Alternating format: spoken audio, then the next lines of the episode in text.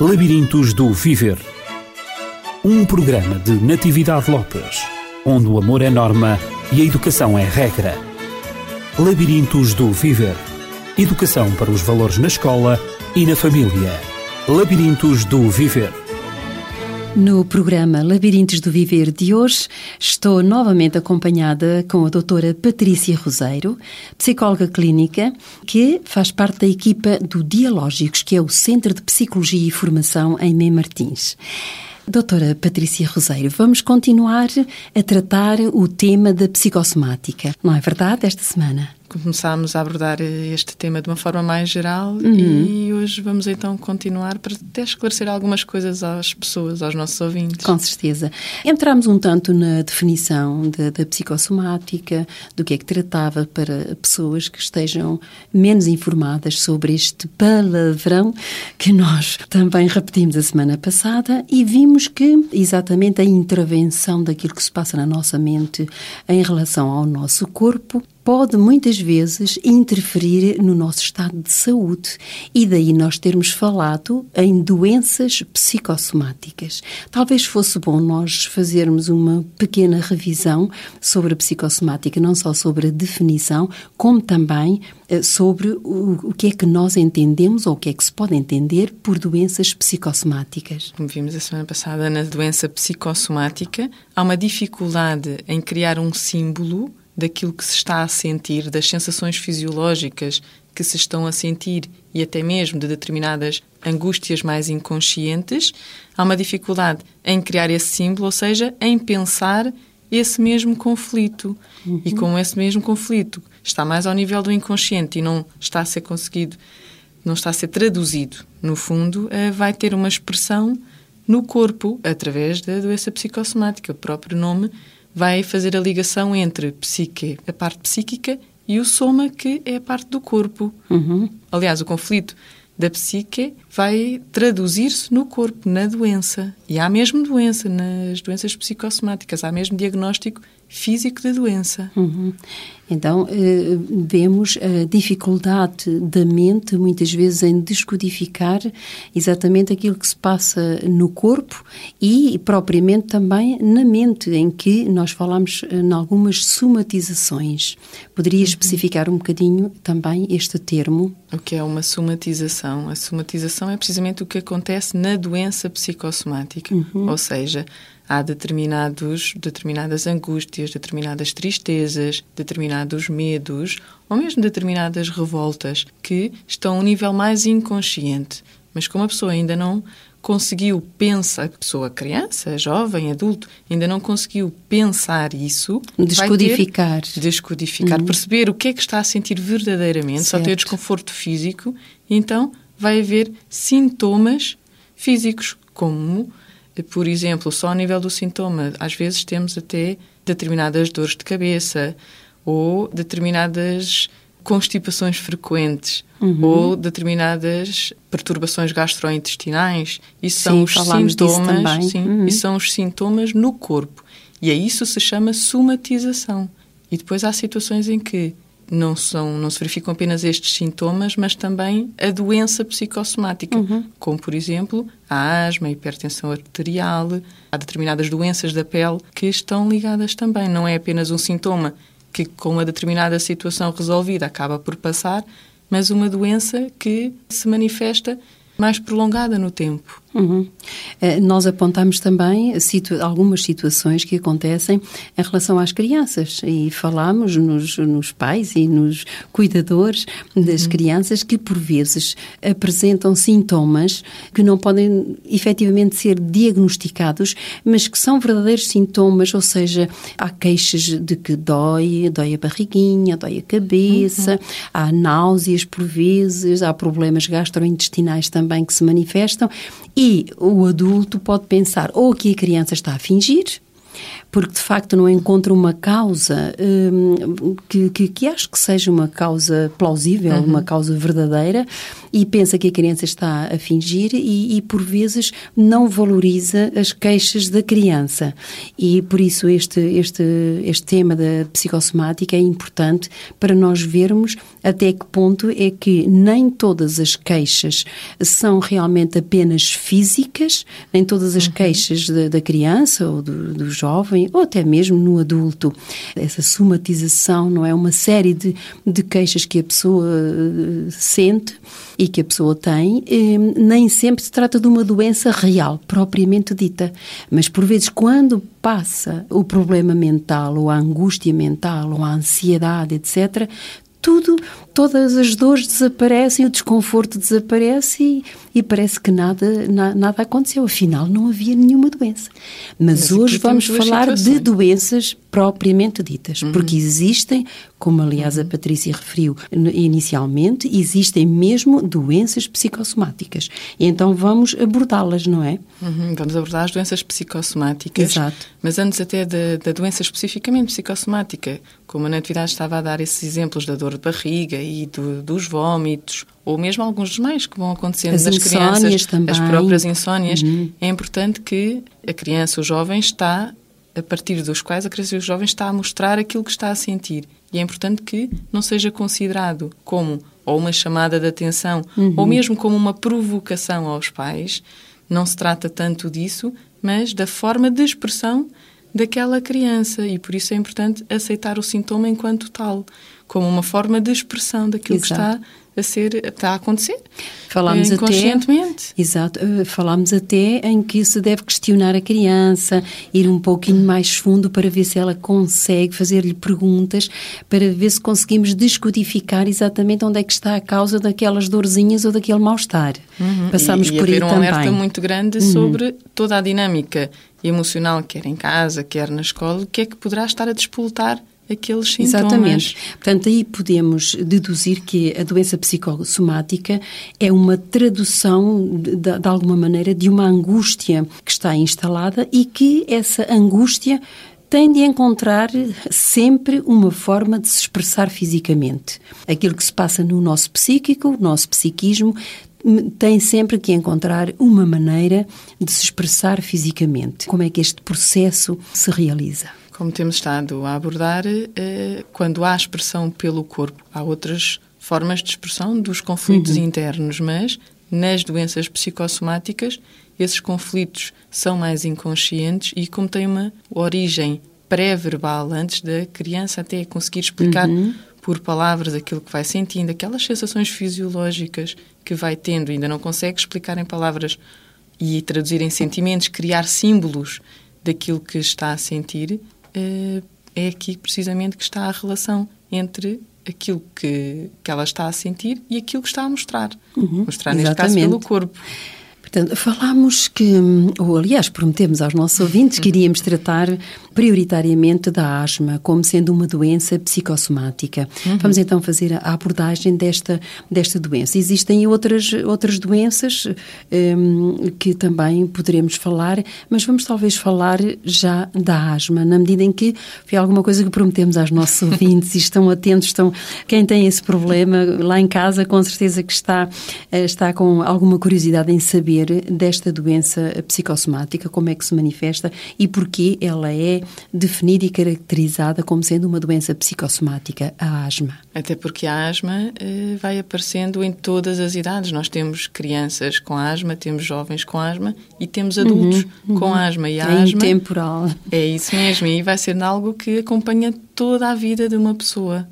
E temos aquelas pessoas que, que inclusivamente sofrem muito com, com este sintoma. E eh, na asma temos que considerar sempre o aspecto hereditário e o aspecto mais biológico que está na sua origem e também uma certa predisposição genética que a asma vai tendo. Hum? Por isso é que podemos justificar que umas pessoas poderão desenvolver e outras não, não desenvolverão, certamente. Uhum. Mas, além dessa predisposição genética, vai haver também, quer na origem, a primeira, quer na origem do primeiro uh, surto de asma, quer depois no despoltar das diferentes crises, há também muito uma componente emocional.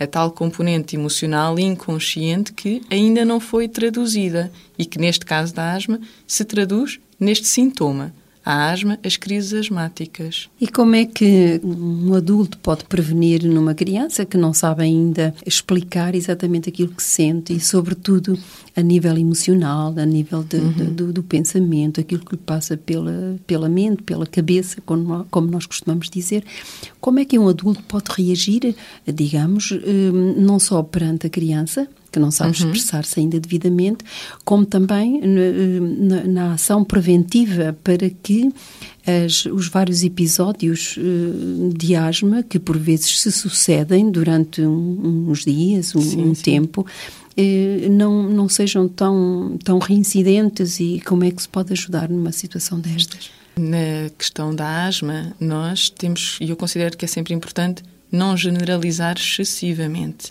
uhum. mas há uma tendência para que muitas das crianças e até dos adultos que apresentam asma como sintoma psicossomático que uh, tenha por trás uma contenção e uma não expressão de, das tristezas, por exemplo. Uhum. Até como víamos a semana passada, muitas vezes se diz que uh, é como se a pessoa chorasse para dentro e por isso fica com dificuldade em respirar porque há uma forte pressão no peito, há como que um engasgar também, ou seja, o choro vai para dentro porque precisamente não está a ir para fora. E muitas vezes são crianças que encontram dificuldade em entristecer-se diretamente com as coisas, não significa que não se sintam tristes com muitas das coisas, mas há determinadas situações perante as quais eles tentam e inconscientemente tentam não entristecer porque não conseguem e isso acaba por estar relacionado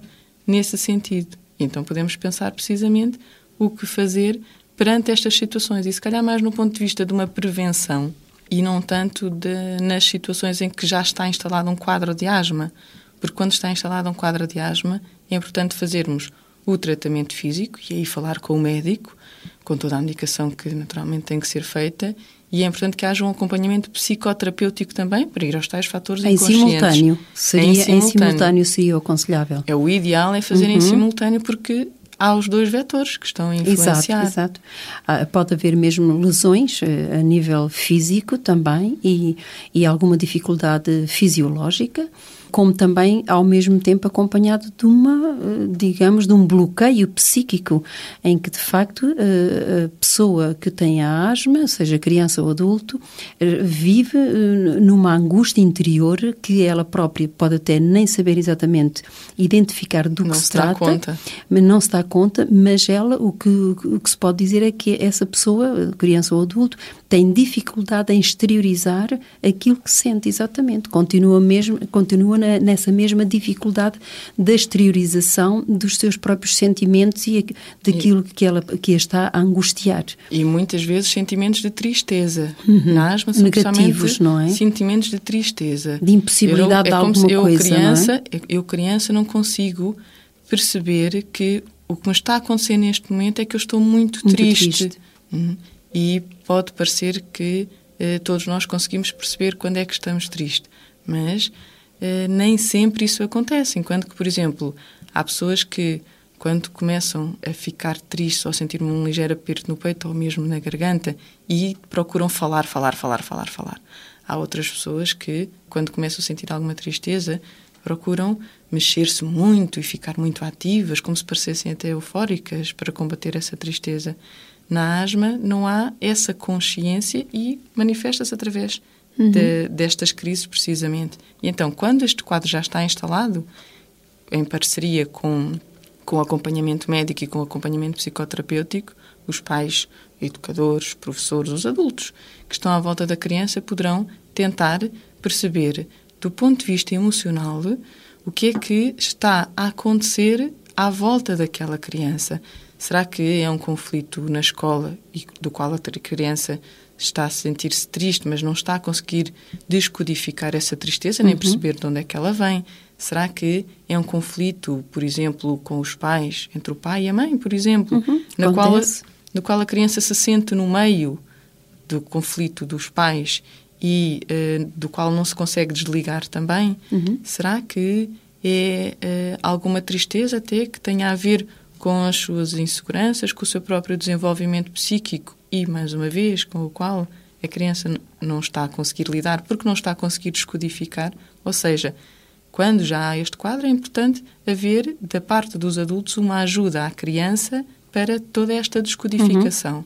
E depois podemos pensar na prevenção, até como estávamos a falar há pouco será bom pensarmos também no aspecto preventivo, na medida em que antes que a doença se torne mesmo física, se instale mesmo e seja uma doença real, se tratarmos da parte uh, psicológica de, de, uhum. da pessoa, então nesse caso estamos a atacar uh, pela raiz, digamos assim, a atingir a raiz apareça. do problema antes que o problema apareça.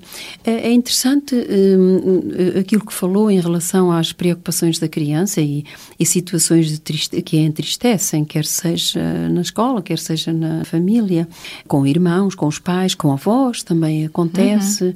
Uhum. Dá a impressão que se diz que a criança é alérgica àquela pessoa. A questão das alergias exatamente, também. Exatamente, dá a impressão que é ou àquela ou determinada situação, ou é alérgica ao estudo, ou é alérgica a uma determinada disciplina. Usa-se muito isso, alérgica à matemática, usa-se muito esses termos. A própria sabedoria popular é, acaba por uh, ir ao encontro de tudo isto uhum, e as uhum. próprias alergias têm uma origem psicossomática muito acentuada. Muito, muito acentuada, sem dúvida nenhuma.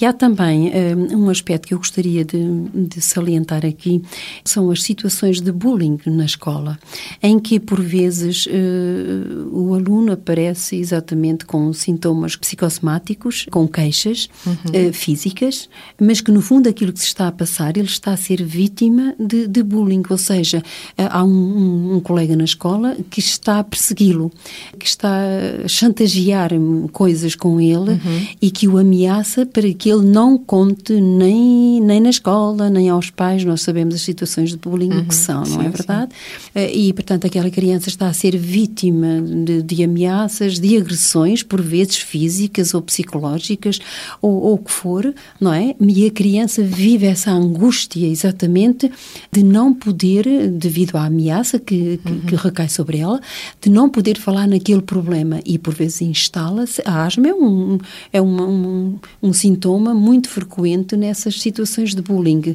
Também é bom nós eh, nos eh, estarmos eh, alertados para isso, quer como professores, quer como educadores, cuidadores de qualquer criança.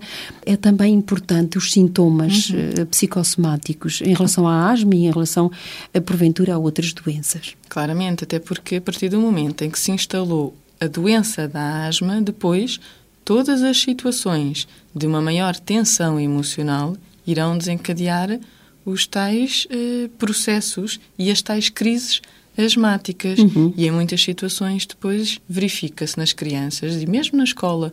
E muitos pais já me têm referenciado isso em que a criança tem uma crise asmática, depois tem que tomar a medicação para a asma e há crianças que acabam por reagir de uma forma mais ativa, parece que ficam fisicamente ativadas e excitadas como efeito da medicação. Então torna-se ali um ciclo vicioso, uhum, porque uhum. se a asma está relacionada com a contenção da tristeza e a agitação motora também, de alguma forma, leva à contenção da tristeza, porque há uma fuga pelo corpo, mais uma vez, de uma forma diferente, uhum, mas é uma uhum. fuga pelo corpo daquilo que, que, está a ser sentido.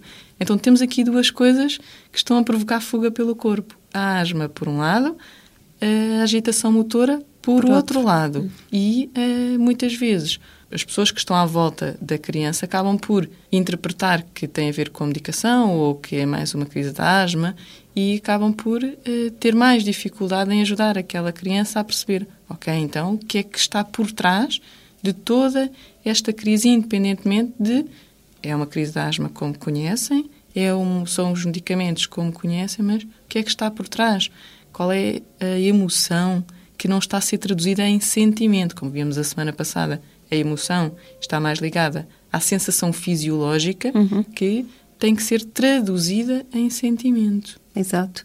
Assim como acontece com a asma, eh, de algum modo é uma forma de expressar aquilo que a criança está a viver nas suas emoções, na sua mente portanto, uma doença uh, psicossomática. Temos também vários problemas a nível de, de, de pele, que acontece com muita frequência nas uhum. crianças, chamadas dermatites. As dermatites, é, sim. Também podemos classificá-las como, uh, como uma doença psicossomática. Sim, uma das mais uh, frequentes é a dermatite atópica, precisamente, uhum. que uh, relaciona-se com um transtorno, é um transtorno crónico, onde na pele surgem de umas manchas vermelhas e há mesmo um escamar da pele.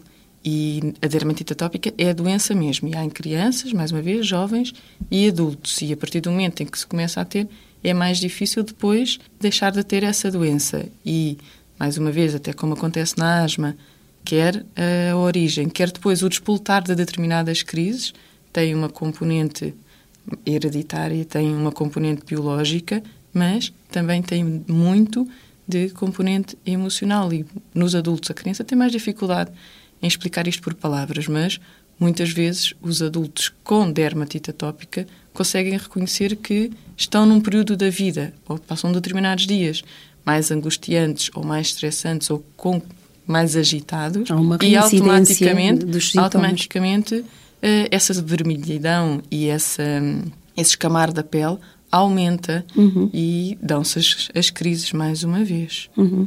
Uh, doutora Patrícia Roseiro, poderíamos classificar, por exemplo, a anorexia também como sendo uma doença psicossomática? Ainda tem tempo para dar uma palavrinha sobre, essa, sobre essa doença? Uhum. Sim, sobre a anorexia? Na, sim, sim. A anorexia pode ser considerada uma doença psicossomática, uma vez que uh, há também um conflito interno, neste caso mais relacionado com angústias de desenvolvimento até sexual, no sentido de que, por exemplo, na adolescência, que é onde há maior prevalência de crises de anorexia, uhum. onde as, as raparigas depois não se identificam com o seu corpo feminino e que se está a transformar num corpo de mulher e onde os rapazes não se identificam com o seu corpo masculino e que se está a transformar no corpo de um homem. Uhum. E é como se inconscientemente tivessem muito medo do que poderá acontecer se as meninas se transformarem em mulheres e se os meninos se transformarem em homens na sua relação consigo próprios e mesmo na relação com os outros. E, se, e ao haver este conflito, o qual não conseguem traduzir e elaborar emocionalmente, há uma manifestação no corpo, até porque há inclusivamente aqui uma quase que uma agressão, um ataque ao próprio corpo que não se permite que ele se desenvolva. E deixar de comer não deixa de ser um ataque. Uhum, exatamente, era isso que eu ia para concluir, não é? Deixar de comer não deixa de ser um ataque. Com certeza, é a maneira que eles encontram de resolver o problema, aquilo que estão, a, as emoções que estão a sentir, os medos, no fundo, há um medo muito instalado que se traduz no conflito, que, que acabou por, por dizer, medo de enfrentar Claramente. aquilo que vai acontecer no futuro, aquilo que os espera e que de facto eles não, uhum. não estão preparados e têm medo de como é que vai ser o futuro, ser mas, mulher ou ser homem. Mas mais uma vez, é um medo que está associado a muitos fatores inconscientes uhum. e que o, também surge nas crianças, mas os adolescentes não estão a conseguir uh, controlar.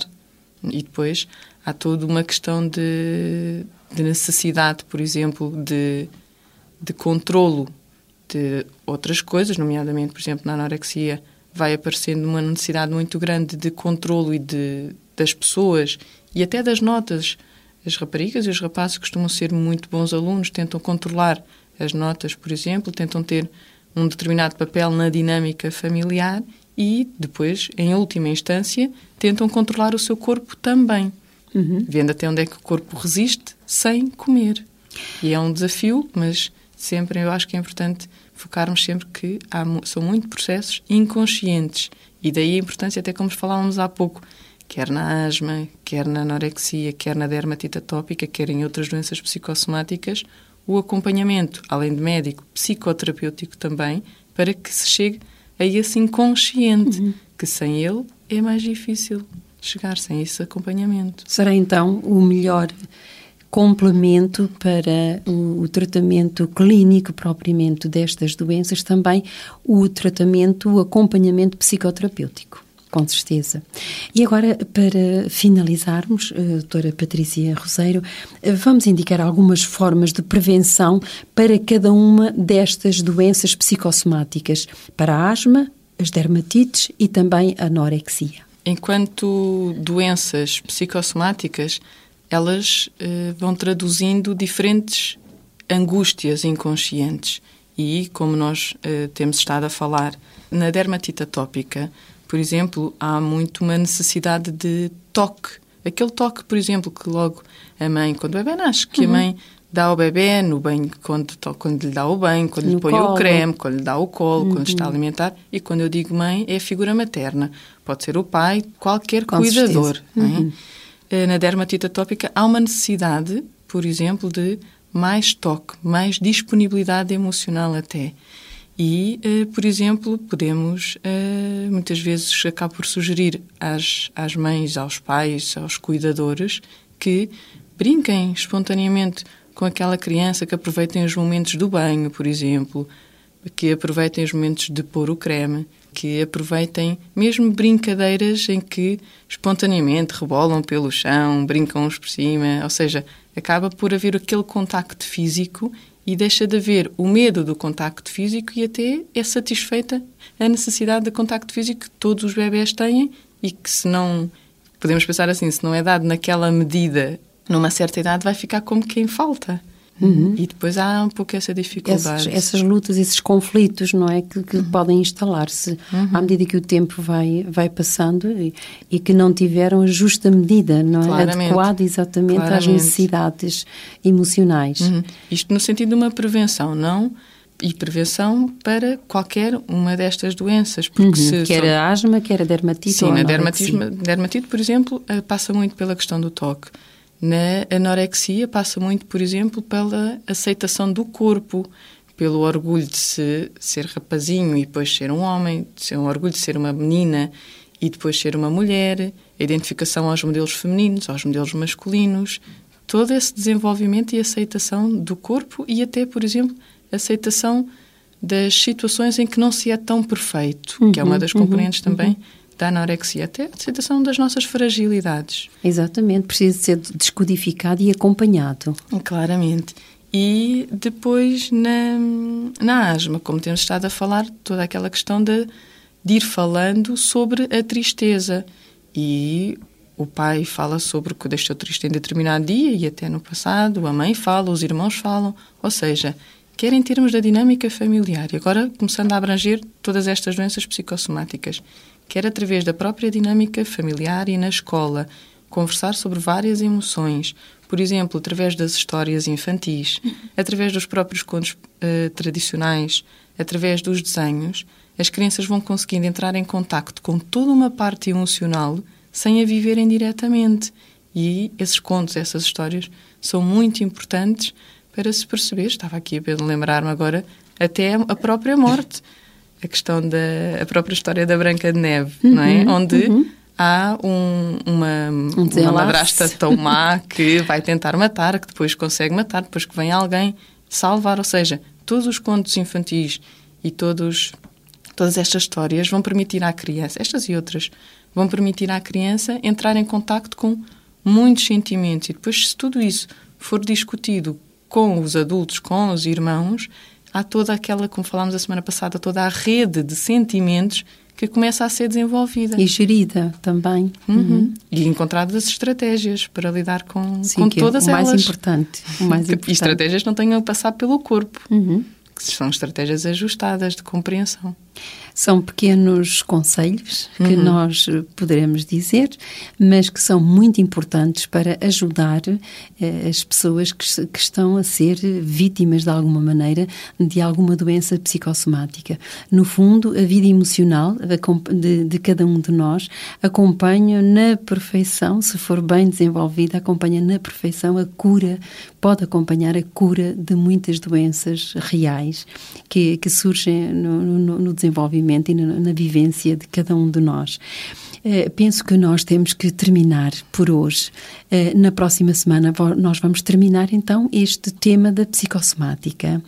Será que pode, hum, para já, anunciar ou dar alguma indicação daquilo que vai ser tratado na próxima semana? Uma vez que a semana passada falámos de uma forma mais generalista e hoje acabámos por nos centrar nas doenças psicossomáticas, uhum. penso que podemos pensar e trabalhar na próxima semana os sintomas psicossomáticos, ou seja, aqueles sintomas em que, perante uma situação do exterior, da escola, da família concreta, há um sintoma e, como falámos no início, das dores de barriga, da, da própria enurese, ou seja, há uma série de sintomas que aparecem, resolvido aquele problema, o sintoma desaparece.